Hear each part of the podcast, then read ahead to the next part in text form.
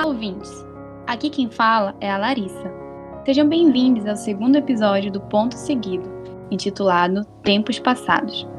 Neste episódio, eu e o Kevin vamos abordar um pouco sobre o romance histórico e trazer algumas características desse subgênero do romance, bem como os principais autores e obras, nacionais e internacionais, a resenha da obra As Minas de Prata, de José de Alencar, e algumas indicações de livro para vocês, que se encaixam nesse subgênero.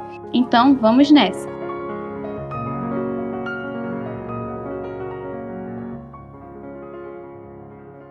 Antes de tudo, vamos conhecer um pouco sobre como foi o contexto histórico de criação e algumas das principais características desse subgênero. O romance histórico é um gênero literário em que a narrativa ficcional se relaciona com fatos históricos. Geralmente, os romances históricos são marcados pela influência, em menor ou maior grau, de eventos e personagens históricos no desenrolar da trama. Ao longo da história, o gênero teve um papel importante em trazer para um público leitor conhecimentos históricos através das narrativas de ficção. O romance histórico surgiu no século XIX com o escocês Walter Scott, e no Brasil há importantes obras que reconstrói com detalhes a história do país, sendo José de Alencar um dos primeiros a escrever usando esse gênero. Os romances indianistas também são considerados como romances históricos, pois também tratam de temas históricos. A composição das personagens e dos cenários é feita de modo que estejam em concordância com documentos e dados históricos, oferecendo ao leitor uma noção da vida e dos costumes da época. Tais elementos, entretanto, não precisam ser totalmente verídicos ou historicamente completos. Não interessa a esse tipo de romance ser fiel aos relatos, mesmo que sejam sobre grandes personalidades. Outro aspecto importante do gênero é a forma como ele se relaciona à formação dos Estados nacionais.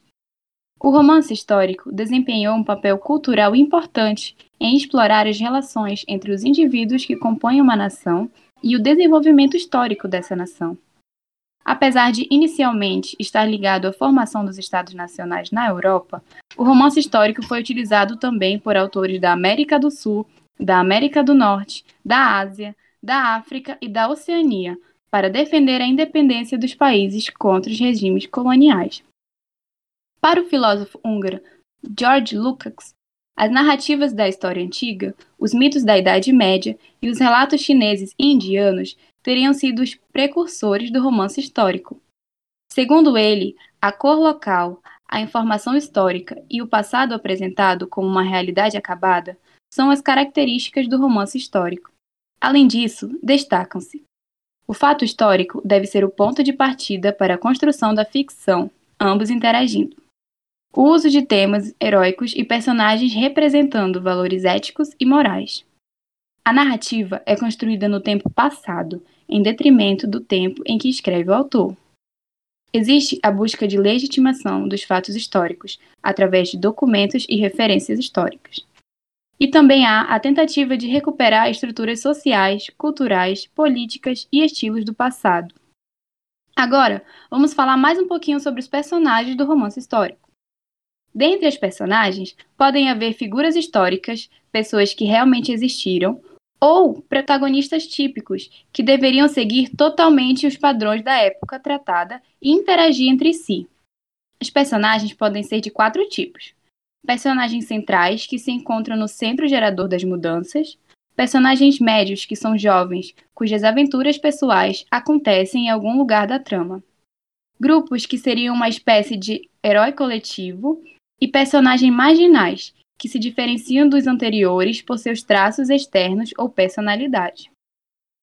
Há também, no romance histórico, o romance histórico pós-moderno, no romance histórico tradicional, a narrativa seria uma forma de realçar valores do passado. E já nos romances pós-modernos, há uma reflexão sobre esses valores, o que representa maior flexibilidade de interpretação sobre os fatos históricos. Isso quer dizer que, enquanto nos textos clássicos pretendia-se contar a verdade, nos pós-modernos, essa verdade pode ser questionada, cuja narrativa é ao mesmo tempo ficcional, histórica e discursiva. Ambos podem ser uma forma de nos ajudar a entender os motivos pelos quais as coisas acontecem no presente como as conhecemos, sendo que os romances atuais são mais críticos em relação ao processo. Há também uma discussão sobre onde está o limite entre a literatura e a história. O limite entre o que é história ou literatura sempre foi um motivo de questionamentos. Isso porque quem escreve, seja historiador ou escritor, não consegue ser totalmente imparcial, deixando transparecer a sua visão sobre os fatos descritos. O debate entre os limites entre história e literatura já eram questionados desde Aristóteles. O filósofo considerava que o historiador deveria narrar os fatos como eles ocorreram, enquanto que ao poeta caberia descrever o que poderia ter acontecido. Pessoal, agora eu vou apresentar alguns autores importantes para o nosso subgênero aqui. É, entre eles, eu vou falar de Walter Scott, da Jane Austen, do José de Alencar e do Milton Ratum. Começando pelo Walter Scott, esse escritor nasceu no dia 15 de agosto de 1771 e faleceu no dia 21 de setembro de 1832, com 61 anos. Como a Larissa falou lá no começo, ele é descrito como criador do romance histórico. Desde cedo ele se interessava muito por literatura e por histórias, mas ele demorou um pouco para começar a escrever. Ele já tinha três filhos, era formado em direito e já tinha sido até vice-xerife da região onde ele morava antes de começar a produzir. O Scott recebia convidados do mundo da literatura na sua casa, e isso foi o pontapé inicial para que ele começasse sua carreira. Através de um amigo seu, James Ballantyne, que fundou uma editora, o Scott começou a publicar suas primeiras poesias e logo elas começaram a se destacar. Esse autor ficou mundialmente conhecido através dessa, dessas poesias quando ele resolveu experimentar escrever os romances. Só que naquela época, o romance era considerado inferior em relação à poesia, então ele publicava isso de forma anônima. Nos próximos cinco anos, ele continuou escrevendo romances, é, sempre ligados à história da Escócia, por isso traz o aspecto de romance histórico para as obras dele. Só que ele manteve o anonimato. Porém, é, quem era fã dele, digamos assim, e acompanhava suas poesias e lia também os seus romances, começava a fazer uma ligação. Então ele não era tão anônimo assim. Quem conhecia, conhecia. Os seus romances do maior sucesso são Waverley e Ivanhoe. Esse escritor ele acabou tendo diversos problemas financeiros quando a editora que ele apoiava e financiava sozinho faliu. E a sua morte é, ocorreu quando houve uma epidemia de tifo lá na Escócia em 1832. Ele pegou essa doença e faleceu. A próxima escritora é Jane Austen, que deve ser um pouco familiar para alguns de vocês. Essa escritora ela nasceu no dia 16 de dezembro de 1775, na Inglaterra, e faleceu em 18 de julho de 1817, com 41 anos. Ela foi criada num ambiente rural e religioso, mas onde a arte e o conhecimento eram bem valorizados. Ela começou a escrever por volta de 12 anos e com 20 ela já tinha uma certa maturidade literária. Nas obras da Jane Austen, a gente encontra muitos temas sobre amor e casamento e esses temas retratam bem a sociedade, a realidade social das mulheres daquela época. E, bom, por conta é, desse contexto e dessas restrições sociais que aconteciam lá, e também de críticas que, que ocorriam a mulheres quando elas se destacavam em alguma atividade intelectual, qualquer que fosse, a autora preferiu publicar os seus romances de forma anônima, para não sofrer essas críticas e essa discriminação o seu irmão, que vivia em Londres, ele se encarregava de negociar com os editores para a publicação das obras. Só depois da morte da Jane Austen é que o público tomou conhecimento que ela era autora das obras que estavam fazendo tanto sucesso. Em 1817, logo no começo do ano, a escritora começou a escrever Sandition, mas ela acabou é, parando a produção da obra porque ela começou a ficar muito doente e depois desse agravamento no seu estado de saúde, ela faleceu nesse mesmo ano. Na época eles não sabiam qual que tinha sido a causa da sua morte, mas hoje se considera que foi a doença de Edison. que é uma doença caracterizada pela produção insuficiente de hormônios esteroides. Um dos responsáveis para trazer olhares para a obra de Jane Austen foi esse é, escritor que eu citei anteriormente, o Walter Scott, onde ele publicou um artigo sobre o romance Emma, da Jane Austen, que ele escreveu o seguinte: Essa jovem dama tem um talento para descrever as relações de sentimentos e personagens da vida comum, o qual é para mim o mais maravilhoso com que alguma vez tenha encontrado. Os principais romances da Jane Austen são Razão e Sensibilidade, Orgulho e Preconceito, Emma e Persuasão. Agora José de Alencar. Esse escritor brasileiro, ele nasceu no dia 1 de maio de 1829 e faleceu em 12 de dezembro de 1877. Ele foi um escritor e também político brasileiro. E ele era filho de um padre. Então, é, existiu uma, um grande escândalo por causa dessa relação ilegítima, mas enfim, né? Ele cresceu no cenário de disputas pelo poder após a independência do Brasil, e ele foi formado em Direito. Ele também foi fundador de uma revista chamada Ensaios Literários, e em 1856 ele começou a publicar os seus romances. Em 1872 ele se tornou pai de Mário de Alencar, é, mas segundo uma história que nunca é confirmada, mas é um mistério até hoje, esse Mário de Alencar pode, na verdade, ser filho de Machado de Assis. Não legítimo, quer dizer, não comprovadamente, porque até onde se sabe o Machado não teve filhos. Mas se essa história for verdade, isso pode ter dado respaldo para o enredo de Dom Casmurro, que é o mais famoso romance do Machado de Assis. Mas voltando à história do José de Alencar, como político, um dos seus legados foi a luta em defesa da abolição da escravatura no Brasil. Ele escreveu dois romances históricos muito importantes para a nossa literatura: As Minas de Prata e A Guerra dos Mascates. José de Alencar é, morreu de tuberculose com 48 anos, e no seu velório estava o próprio Machado de Assis, que era, admirava muito José de Alencar e o escolheu como patrono para a cadeira número 23 da Academia Brasileira de Letras e ele considerava José de Alencar o chefe da literatura nacional. E agora, por último, fechando a nossa sessão de escritores importantes do romance histórico, temos Milton Ratum. Esse escritor, ele nasceu aqui em Manaus e ele é tradutor e professor brasileiro. Ah, ele nasceu no dia 19 de agosto de 1952. Ele é descendente de libaneses. Ele cursou arquitetura na Universidade de São Paulo e foi estudar na Espanha e na França. Quando ele retornou ao Brasil, ele foi professor de língua e literatura francesa na Universidade Federal do Amazonas, a nossa UFAM. Em 1998, ele se tornou doutor em teoria literária e passou a morar em São Paulo, onde está vivendo até hoje, por conta de, de uma insatisfação com o cenário político que a gente vivia aqui em Manaus. Bom, o Milton Ratum ele costuma, é, nas suas obras, falar de lares desestruturados com uma leve tendência política. Em suas duas últimas obras, Dois Irmãos e Cinzas do Norte, Milton Ratum ele faz uma sutil crítica ao regime militar brasileiro.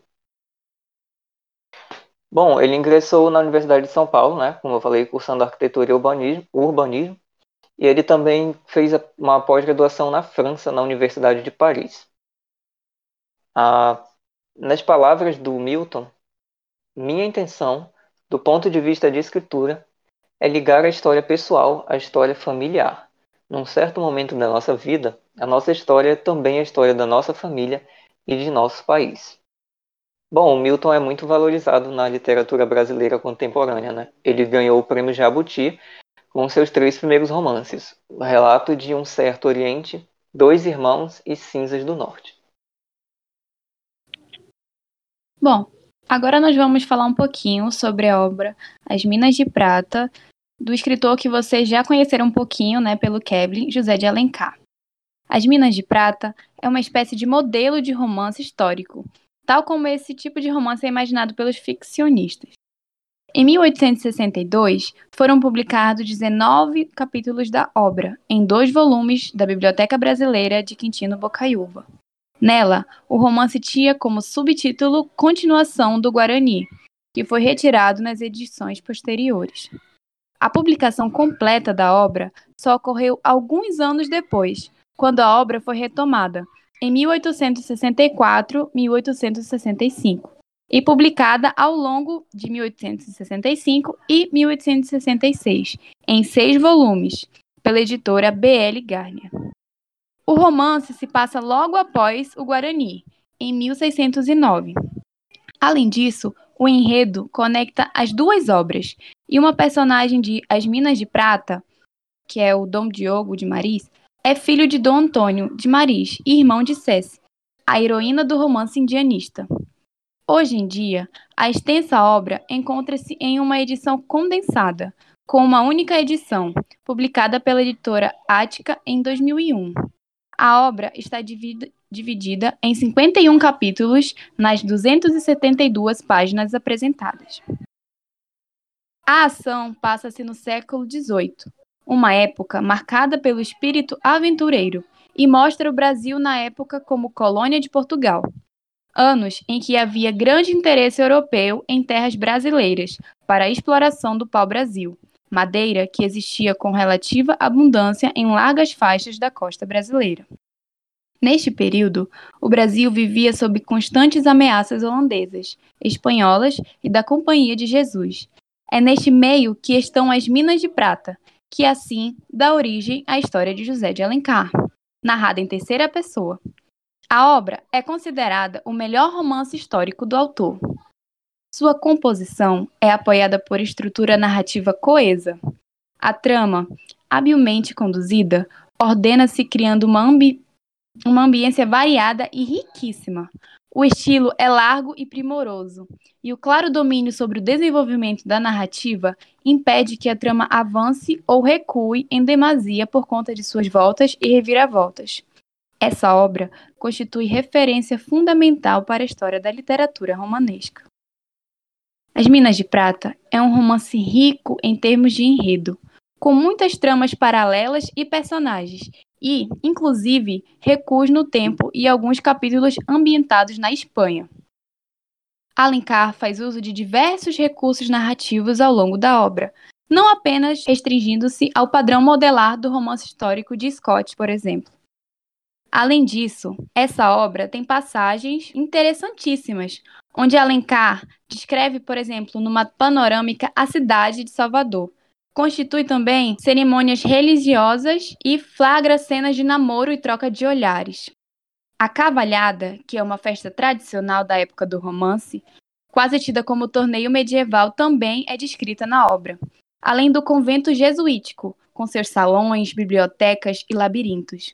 Existem também cenas de teor erótico, em que o pai de Raquel a entrega para posse pelo irmão de Inês, José de Aguilar.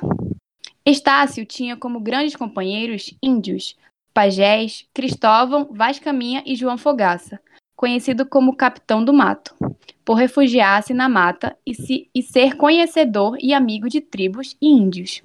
No entanto, a figura de Gusmão de Molina destaca-se pelas grandes transformações durante a obra, sendo este inimigo de Estácio.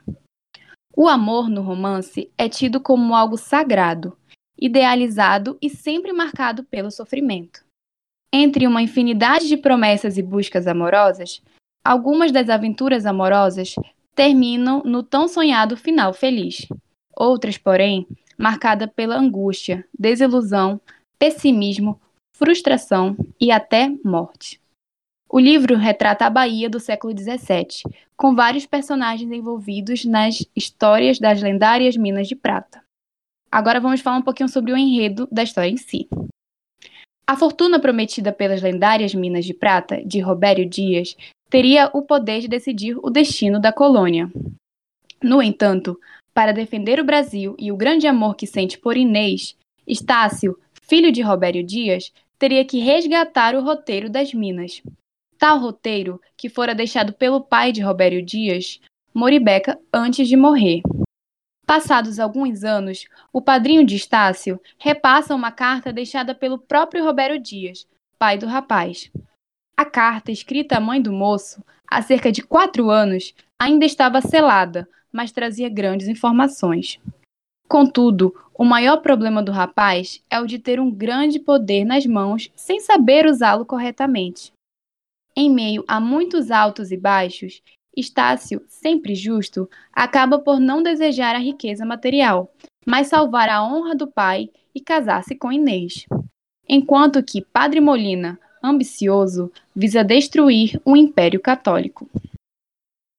E ainda falando sobre essa obra, vale ressaltar que ela traz ao leitor brasileiro a oportunidade de conhecer o romance de José de Alencar, que focaliza o passado histórico do Brasil. Além de trazer fatos históricos verdadeiros do passado colonial, traz também aspectos lendários e também ficção e imaginação do autor. Assim, ao lê-lo, deve-se ter cuidado, pois eles não estão claramente determinados. No entanto, é essa distinção que faz o leitor relembrar e até buscar os fatos históricos do passado. Na obra, o leitor encontrará e identificará características marcantes do romantismo brasileiro, de um autor que é, ao mesmo tempo, idealista, historiador, detalhista, nota-se os ideais amorosos, que oscilam entre bons e maus momentos. Percebe-se uma historiografia romântica, onde há procura no passado para explicações do presente e revela detalhes, mas nada em exagero. Em As Minas de Prata, o leitor está diante de variados fatos históricos e, por isso, não pode ser apreendido imediatamente, mas com alguns conhecimentos prévios da história do passado do Brasil. Além de ser uma obra com grande importância em literatura, é um bom meio para o estudo da história do Brasil. Essa obra, apesar de ser uma edição condensada, reduzida em extensão, conserva a redação original do autor. E encontra-se nela significado de algumas palavras importantes e curiosidades e informações sobre a obra, e também uma extensa biografia do autor José de Alencar, sendo que são valiosas indicações de leitura suplementar presente no livro. Indicações estas a todas as pessoas interessadas em conhecer um pouco do romantismo e da literatura brasileira. Bom, pessoal, agora antes de encerrar o nosso episódio, eu vou trazer aqui três indicações de leitura para vocês. Eu escolhi O Menino do Pijama Listrado, Viva o Povo Brasileiro e Dois Irmãos. Começando pelo Menino do Pijama Listrado, de John Boyne, esse livro ele é um best-seller, foi publicado em 2017 e ele virou, livro, ele virou filme.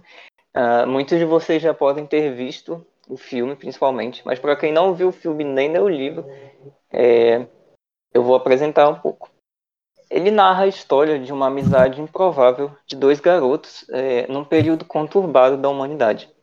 A narrativa ela se passa na época da Alemanha nazista. Ela se dá através da visão do Bruno, que é um garoto alemão de 9 anos. A história se inicia no momento em que o Bruno recebe a notícia de que toda a sua família vai se mudar imediatamente de Berlim para um lugar chamado Haja Vista, porque o seu pai ele era um oficial nazista. O Bruno não possuía amigos nesse lugar que ele acabou de se mudar, né? E ele sentia a falta de brincar com outras crianças. Assim que ele chegou na casa nova, ele observou um campo distante cheio de adultos e de crianças que vestiam umas roupas que eram uns pijamas listrados. Certo dia, o Bruno conseguiu escapar da vista dos soldados nazistas e também da sua mãe, e ele saiu correndo até ele chegar em uma cerca. Quando ele se aproximou dessa cerca, ele viu um menino, mais ou menos da sua idade, com um pijama listrado. E como ele era muito curioso, ele começou a fazer várias perguntas sobre como era a vida desse outro lado da cerca, como era a vida na fazenda, segundo ele, que na verdade não é uma fazenda. Bom, aí ele descobre que o garoto tem um fato em comum com ele, que é que eles nasceram exatamente no mesmo dia. E ali, separados por aquela cerca elétrica, tem o início de uma amizade entre ele o Bruno, o, o garoto alemão, e o Shmuel, que é um garoto judeu. Bom, todos os dias é, o Bruno vai ao encontro do seu amigo e ele não entende o porquê que o garoto e aquelas pessoas ficam ficam presos naquele lugar sem sair para brincar juntos. Bom, essa é a ideia da história e o final vocês têm que descobrir lendo o livro. Eu recomendo porque é bem interessante. Próximo livro é Viva o Povo Brasileiro, do autor João Baldo Ribeiro. Esse livro ele é consagrado pela crítica e pelos leitores e ele é considerado um dos mais importantes romances da literatura nacional. Esse livro se desenvolve em grande parte durante o século XIX, mas ele, todo, abrange um período que vai de 1647 até 1977. Nele, a realidade e a ficção estão misturadas para criar um épico brasileiro com muitas passagens heróicas e cômicas, tendo como pano de fundo os momentos decisivos para a história do nosso país, como, por exemplo, a Revolta de Canudos e a Guerra do Paraguai. Bom, como aponta o professor de literatura João Luiz Secantini, Viva o Povo Brasileiro, ele é uma espécie de epopeia às avessas, em que a história do Brasil ressurge não sob a perspectiva de uma história oficial, mas pela ótica de personagens anônimos e fictícios do povo brasileiro. É um texto muito acessível, mas ao mesmo tempo ele também tem um alto nível e uma alta importância literária. Esse livro também ganhou o prêmio Jabuti em 1984 e o prêmio Golfinho de Ouro do governo do Rio de Janeiro. E por último, o livro Dois Irmãos, do Milton Ratum. Esse livro é um romance que acontece aqui em Manaus na década de 1940 e ele aborda um drama familiar em função de um intenso conflito entre os irmãos Yakub e Omar, que eram gêmeos. Apesar deles serem gêmeos, eles são extremamente diferentes, principalmente em, em personalidade. Quer dizer, em personalidade, né? Porque em aparência eles eram igual, porque eles eram gêmeos. Uh, esses dois irmãos, uh, logo é possível identificá-los da seguinte forma: o Yakub ele é estudioso, tímido, conservador e bastante racional. Ele constrói a sua vida independentemente de ajuda. Já o Omar, ele é protegido pela mãe, ele é mimado, ele é irresponsável, ele é vagabundo, mas também é conquistador e, e muito beberrão. Bom, a narrativa desse romance é bem interessante porque o narrador não é identificado durante uma grande parte do texto. Ele só vai ser revelado lá para o final. E ele também, em determinado momento da, da, narrativa, ele tem como contexto histórico a ditadura militar brasileira, a partir do golpe de 1964. Então eu também recomendo muito esse livro, é, principalmente por se tratar de um escritor que nasceu aqui em Manaus e está sendo muito aclamado no nosso cenário nacional.